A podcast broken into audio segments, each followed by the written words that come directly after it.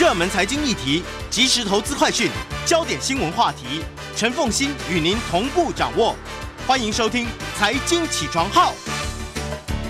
Hello，欢迎大家来到九八新闻台《财经起床号》节目现场，我是陈凤欣。每周选书早起读书，为大家介绍的这本书哦，它就是经过了诶这样子有三年左右的研究了耶，三年到四年的研究了耶。当然这里面有有三四十年的政策背景的的这个这个这个这个作为基础，但是其实等一下等一下我们会谈一下这本书的研究动机哈。在我们现场的呢，呃，我们今天要为大家介绍是天下文化出版社所出版的。晶片对决，我们邀请的是两岸企业家峰会的秘书长尹启明尹部长，哈，尹秘书长尹部长，他也是前经济部部长。在我们现场的就是尹启明尹部长。其实尹部长他算是真的叫做从基层做起啊，以他的家族事业来讲，可以让他不用做这么辛苦。可是他就是真的从基层，从经建会，然后一路到这个经济部。然后对我来说，我其实印象最深刻的是尹部长，大家都不知道，就是说在六轻啊，麦寮的六轻，对对，在那个时候在盖的过程是，所以你看是几十年前的事情，在盖的过程当中呢，那时候呢，因为六轻它终究有污染啊，然后呢，这个所以当时呢，工业局就规定说，六轻距离到市区中间必须要有一个隔离水道，对，那这个隔离水道呢？工业局要求是五百公尺的宽，是，是那台塑说一百公尺就够了，是。是，结果呢，就为了工业局，当时工业局长就是尹启明，就为了那五百公尺的这个这个隔离水道，然后尹启明就杠上了王永庆，而王永庆用万言书痛批工业局，但这个时候的工业局长就回批了万言书，说为什么隔离水道要五百公尺？这是我。大概在跑财经新闻当中，唯一一次看到小虾米对上大金鱼的案例，可能不是小虾米，是小芝麻。不过那次的坚持是很重要的。对，因为那个呃，离岛工业区啊，是整个是重化工业区啊，它会有很多的排放，嗯、然后尤其它又是离岛，那跟本岛之间如果没有隔离五百公尺啊。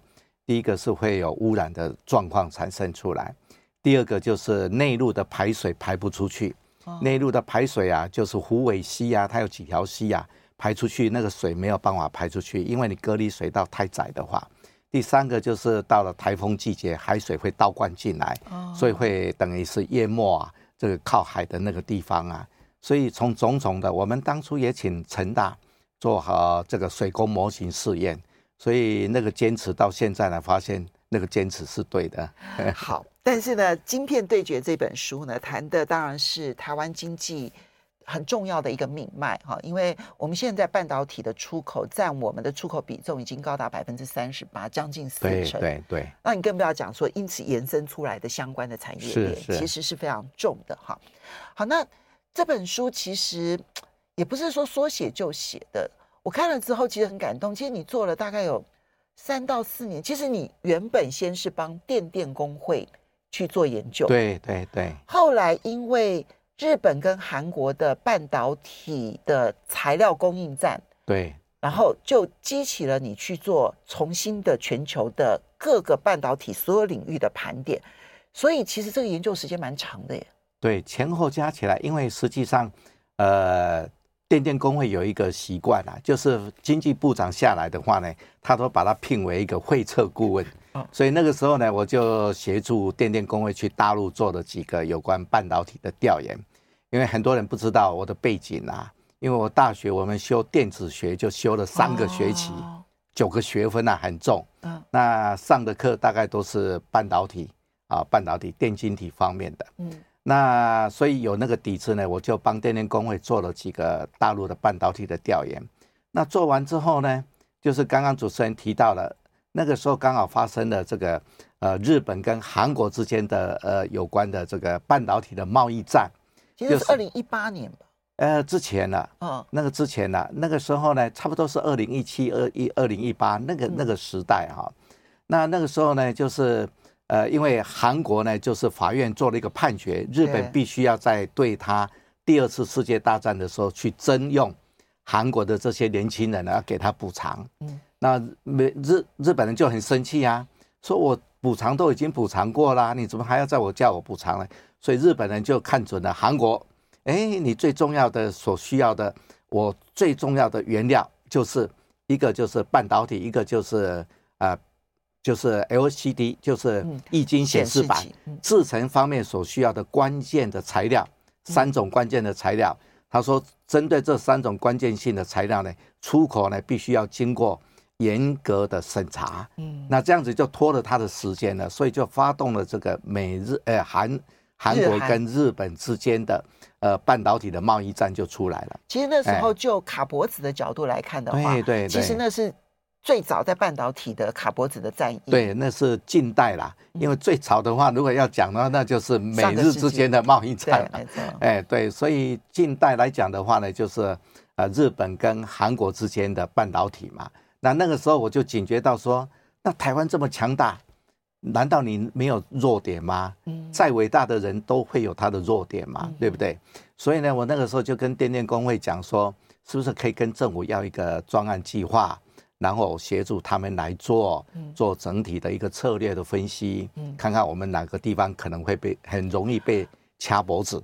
哦，所以半导体产业的弱点在哪里？对，要先赶快找出来，先把它找出来，免得哪一天呢，就像日本要去卡这个韩国的时候，你才那个时候再来的话，因为实际上这个危机意识啊，我们以前在在在经济部的时候都有经历过，因为那个时候江炳坤呐。嗯。江炳坤当政务次长，嗯，那个时候呢，他就看到啊、呃，台湾跟日本之间有严重的贸易逆差，嗯，所以呢，江炳坤就讲，台湾到底有哪些东西是非必要，呃，就说一定要从日本进口的，哦，就像工具机里面的控制器呀、啊，嗯，脚踏车的变速器呀、啊，嗯，这些东西呢，你一定要从日本进口才可以，嗯，所以造成了很大的贸易逆差，嗯，那。我们是不是要从这些去自己发展关键的零组件出来？嗯，所以我们都会有那种危机意识。那是大概在一九八零年代、一九九零年代的时候，对对，因为那个时候美国认为我们的贸易逆差太大了，对，所以呢，对我们采取了很多限制。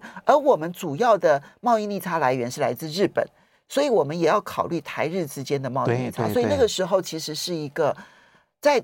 不断的盘点脆弱点的时刻点，对对。对，嗯、所以我们当时就有一个计划，叫做呃，有大概有几十项的关键零组件，我们就全力要去开发，包括让财团法人去开发啦，包括补助民间企业来开发啦，啊、呃，就是这样子来应应这样子的环境。嗯，那这像这些问题，政府基本上都必须要那种敏感性，而且要积极性，自己主动出来呢，去提出一些应应的方案出来。所以你是从日韩的半导体材料大战引发了你开始就跟电电工会合作，然后去盘点全世界的半导体，这里面其实它的分布的状况远比我们想象的复杂，没错，而且多元。对，其实任何一个经济体都有可能发动一个战争，就会卡住我们的脖子。没错，那我们就进入这本书，因为你经过了这样盘点之后呢，当然一。其实你早在一九六七呃一九六零年代的时候就已经参与当时要引进半导体到台湾的那个政策，所以本来就算是熟悉。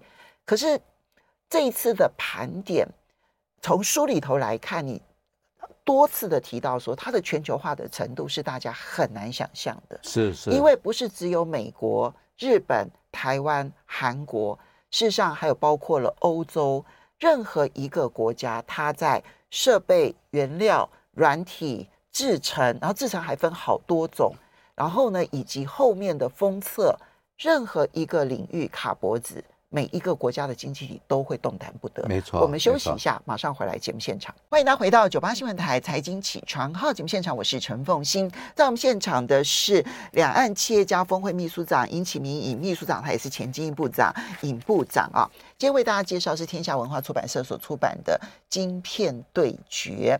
那么，嗯，其实这本书给我一个很大的感受啊，就是因为我也看到有很多可能就类似回忆录这样子的一些出书，那那些对于帮助我们了解台湾如何发展晶片半导体产业有很大的帮助。但是呢，他可能就没有办法很快的进入现状到底是什么。我觉得尹部长这本书呢，对我来说最不同的地方是，他其实反而把历史背景的部分说得很少，因为其实你自己参与，坦坦白说，你凭记忆都可以写很多，可是你反而把记忆的部分降到最低，然后是现在的调研的部分拉到最高，所以我们就先来讲半导体。其实你开宗明义就告诉大家。半导体现在的全球分工是极为细腻的，每一个市场其实都有它的长项，绝对不是像我们想象的，就是台湾好像就独步全球，不是这样的。全球分工的状况究竟如何？对，因为这个半导体刚开始发展的时候很单纯，刚开始发明出来是贝尔实验室三个发明者来把它发明出来。嗯那个时候，整个的一个供应链生态体系非常的小，嗯，但是呢，呃，大家都应该耳熟能详的一个定律叫摩尔定律。对，所谓摩尔定律呢，就是呃，就是每隔十八个月呢，同样的这样的一个晶片里面呢，可以挤进的电晶体呢，可以加倍，嗯，每十八个月就会挤进呃，再增加一倍的这样子的电晶体的数量。那跟着这样子的演进的速度，十八个月呢，就可以把电晶、把把半导体的技术往前推进一个世代，就是它的运转效率会增加一倍，成本那成本会降低。对，那这样子的一个速度在往前推进的时候，它所带动的效应是非常庞大的。外行人可能不太了解，因为这样子的每一个先进的一个新的制程，你就要多投入资金，多投入研发。然后呢，它越复杂，你的制程就要拉得越长，嗯，所以你的设备要更多，要更高阶，所以这样子的话呢，带动的整个的一个生态体系，也就是包括设备、包括材料等等，越带动呢，范畴越大，所以整个生态体系就非常的庞大。也就是说，整个半导体的供应链其实是越来越长，而且是水平方向跟垂直方向。交叉成一个网状，那这个网状覆盖了多少呢？覆覆盖了几十个国家。那因为它投资要越来越庞大，所以就变成你很难有一个国家，我可以单独的去投资所有的项目。对对对对对，您讲对了，这就是没有一个企业能够承担那么多的资源，包括人力、包括资金、包括时间等等。一个企业没有办法承担所需要的那么庞大的资源，因此他就必须要做分工，把他认为比较没有竞争力的部分，就要把它移出去。嗯啊，这个最明显的例子就是 IBM。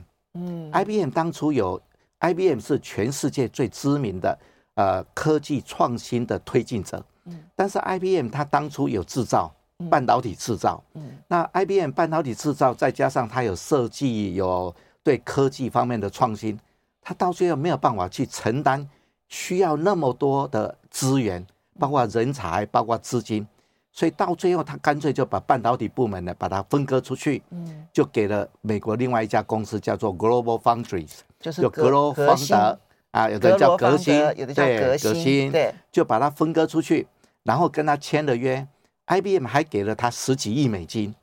照道理来讲，我半导体设备通通给你啊，你应该给我钱呐。可是 IBM 呢，给了他十几亿美金，条件是说，你将来呢，必须要在半导体的技术上面继续往前推进。嗯，然后你半导体的制造呢，你一定要供应多少的半导体晶片给我，嗯，就是这样子一个条件嘛。所以 IBM 才能够全心全力的专注在这个有关科技的创新方面嘛。嗯，所以这个就显著的显示出来说。美国今天的政策为什么是失败的？因为任何一个国家没有呃资源没有庞大到说他所有的东西都可以自己来做，即便是美国都不行，都不行啊，IBM 都不行了，对不对？嗯，所以呢，IBM 本来是独家在供应给美国军方这个晶片的，到最后他也没办法供应了。嗯，所以呢，这个部分就显示出来说，这个半导体的分工为什么这么绵密？因为它越往尖端技术走的时候，它制程越长，所需要配合的设备、材料，甚至技术等等，越来越广。嗯，所以需要汇集的这样子的资源的整合，所需要的能力要越强才可以。这也就显示出来，我们今天台积电为什么成功的道理。所以。当你把其中的一个部分拉出来，然后希望呢，让一家公司练独门功夫，对，你就会发现每一家公司都把那个独门功夫练到世界，练到绝世功夫。对对对。其实台积电就是在晶圆代工这件事情上练到绝世武功。对对。那可是日本，它在材料化学上面，对，也练到了绝世功夫。没错，因为它有它的背景，因为日本在重化工业上面啊。从第二次世界大战，他发动第二次世界大战嘛，那时候日本有很好的重工业，就包括机械啦、制造啊、加工制造、工具机啊等等，钢铁产业。然后呢，它也很有很好的化学工业啊，我们叫重化工业。重化工业就是包括了化学嘛，所以日本传统上有很好的基础。日本本来也是也有很好的半导体的制造啊，只是因为在美日。半导体的这个协议里面呢，被美国把它打趴了。就一九八零年代，当美国的呃日本的半导体打趴了美国的半导体之后呢，他就在一九八六年，美国逼日本签了半导体协议。他把英特尔都打败啦。嗯，英特尔就是被日本的这个记忆体打败了之后，那英特尔那个时候就想一想，我怎么样子再往下去走呢？所以英特尔才转到了所谓的微处理机，嗯，给了他一线生机。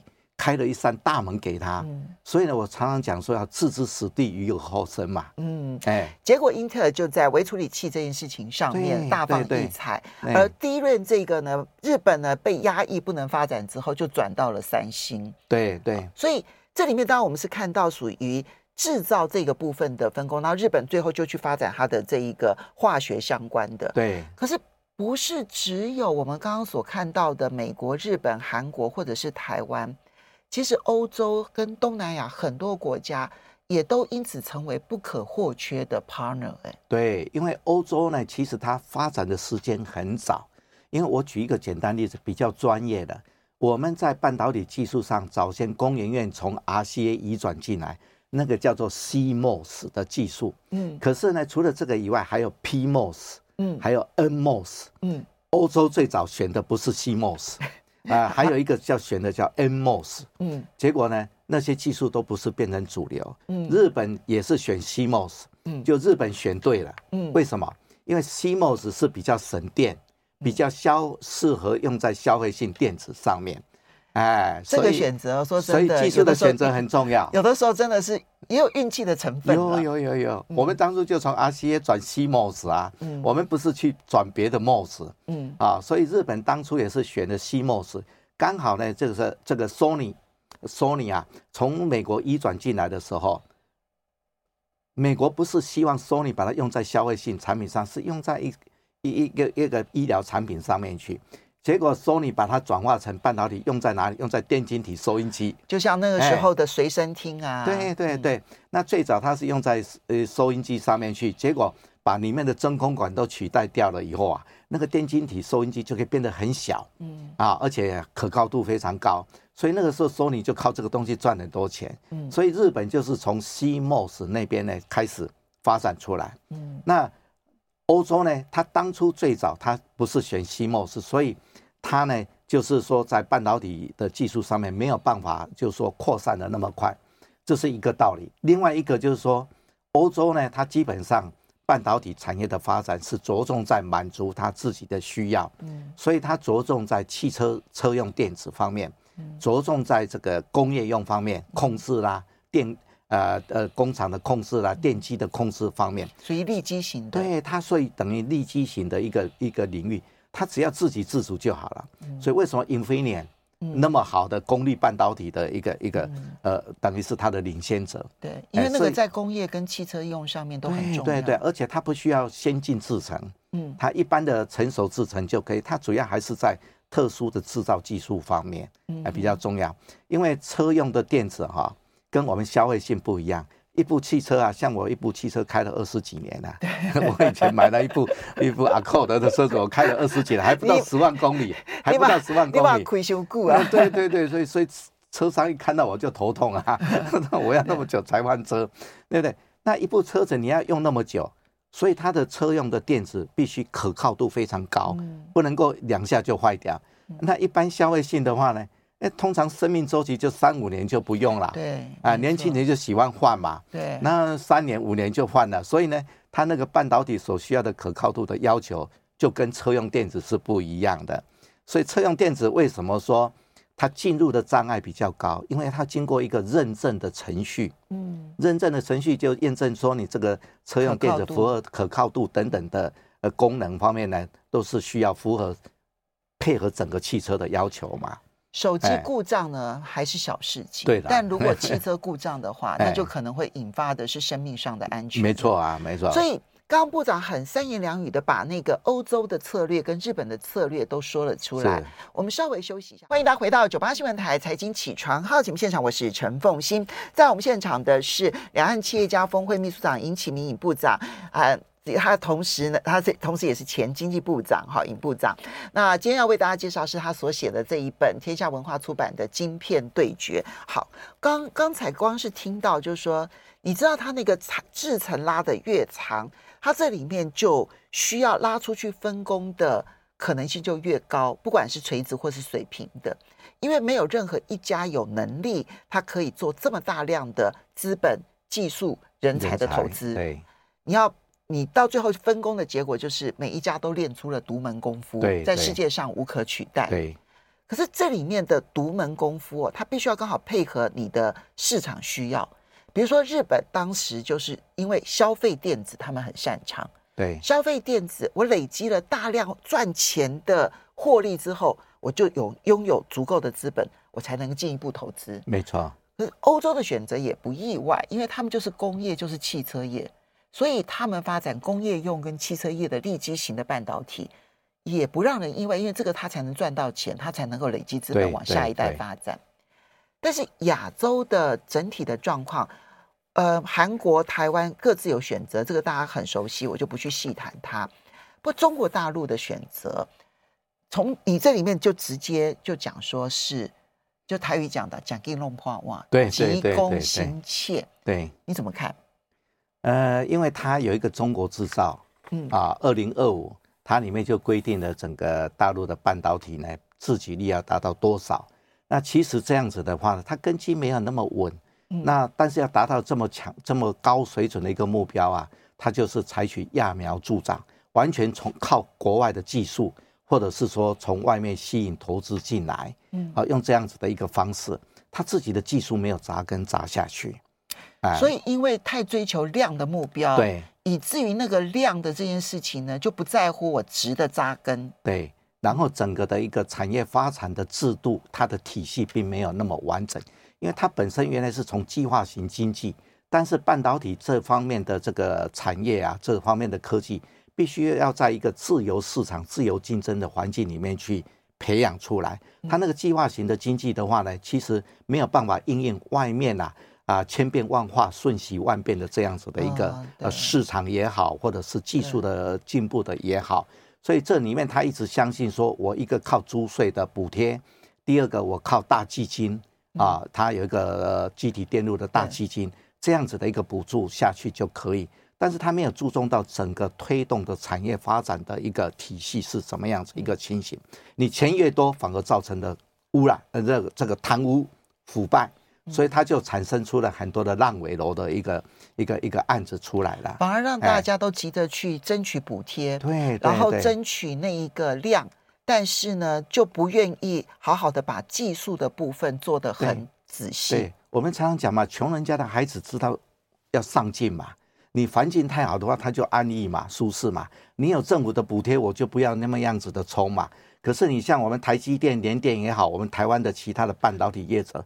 都是自己知道说必须要去打拼，要去竞争，所以要用科要用技术来驱动我的一个竞争力的往前推进嘛。这也是为什么部长其实在书里头会不断的提醒，他认为就是美国一直认为亚洲的半导体成功都是因为政府补贴，他说错了，这绝对不是真实的原因。对啊，其实每一个国家社会都有它的环境。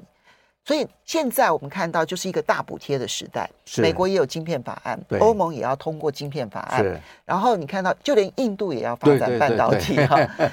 那么这个大补贴的时代，我这样看起来，不管是美国、欧洲、印度，他们这种大补贴式的半导体发展，你都不看好？我是不看好了，因为像美国那个有一个一个很知名的智库的执行长叫 Rand 兰德，嗯，兰德的这个智库啊，他已经存在很久，帮美国政府也做了很多的这个呃研究，的工作。啊，他那个执行长就讲，你美国今天如果要重振半导体产业，必须要再投下一个晶片法案，就五百二十亿美金这么大规模的资金，这是第一个。第二个，你要花的时间是，他用 decades。就是 decade 一个 decade 就是十年，他用加 s 就是要二十年以上嘛，好数十年。啊，对。第三个，他讲说台积电的模式你是没有办法复制的，嗯。啊，因为美国有美国的条件，美国不可能做出一个台积电出来，光那个 在里面的日以继夜的这样子的去做研发的工作，呃，在在美国就不可行嘛，所以他说你花了那么多的钱，根本就是浪费掉了，嗯，你今天要强调的供应链的韧性。是应该要跟你的盟友一起来合作，而不是把所有的东西呢，通通都搬到美国去。嗯嗯。他说这个观念是，啊，后来最近我看到一篇文章，他就讲那个，呃，他主要是在针对那个美国的国安顾问苏利文讲的话。他说这个呢，就是啊，没有纪律的啊，地缘政治的经济学，没有纪律的地缘政治政治经济学，怎么说？啊，怎么说？他们说他完全就在破坏这种经济学的呃大道理嘛。你完全都强调地缘政治最优先嘛。但可是它实际上经济的运行有它的一定的道理。你什么东西都是把它。现在苏利文他也反对市场经济呀。那美国一向是最主张市场经济的开放。啊，你如果不讲市场经济的话，你不跟中国大陆一样啦。嗯哼。中国大陆是被美国批判说，它根本就是一个。呃，完全是计划型的经济，用政府补贴啦，用政府的采购来支持它的产业。那你美国现在就是这样啊？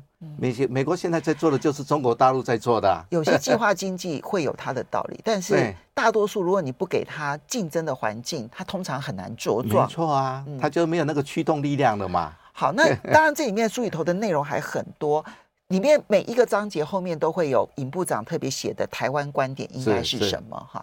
那但是呢？中美的这一个半导体大战，因为你其实从他们的贸易战就已经看到今天会有这一个科技战，那你对于这个科技战最终的结局，你的看法会是什么？最终的结局，因为美国还是研发最雄厚的一个，有最雄厚的基础，啊，这个是毋庸置疑的。美国继续在它的研发上面再去推进，这也是加强美国将来在技术方面的影响力。嗯但是呢，他在防堵，因为美国有两个重要目标，一个就防堵中国大陆，一个就是说要重振自己的半导体产业。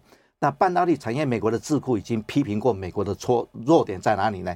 他没有办法把研发的成果转化成产品，对，也没有办法把小量生产转化成大量生产，因为它的制程上面的纪律不存在，对，所以效率提不高，对，所以美国不会成功。第二个呢，防堵中国大陆，只是会把它的脚呢，呃，往后。再拉几年，就是延缓大陆的科技的进步，但是它是绝对防止不了大陆在科技上继续往前推进。但是对台湾的部分，我们要警惕的是，台湾的警惕就是说，今天全世界都在用补贴的方式在推动半导体，这个会将来对台湾的半导体产业呢，形成竞争方面的一个严重的压力会出来。嗯，因为即使是没有在尖端，但是在成熟制程。也会压缩我们整个的一个发展的空间。其实成熟制成，我们现在感受到的压力已经出现。出现，这是第一个影响。第二个影响就是它对我们的市场的影响，因为它，因为您刚刚提到了，我们半导体呢出口占了我们的百分之三十八嘛，对，所以对我们的影响，我们的市场影响非常大。OK，其实要了解整个半导体的全球化这件事情，张忠谋耿耿于怀，就一直放在心上的。这个半导体的全球化远比所有的全球化都更加的重要。来看晶片对。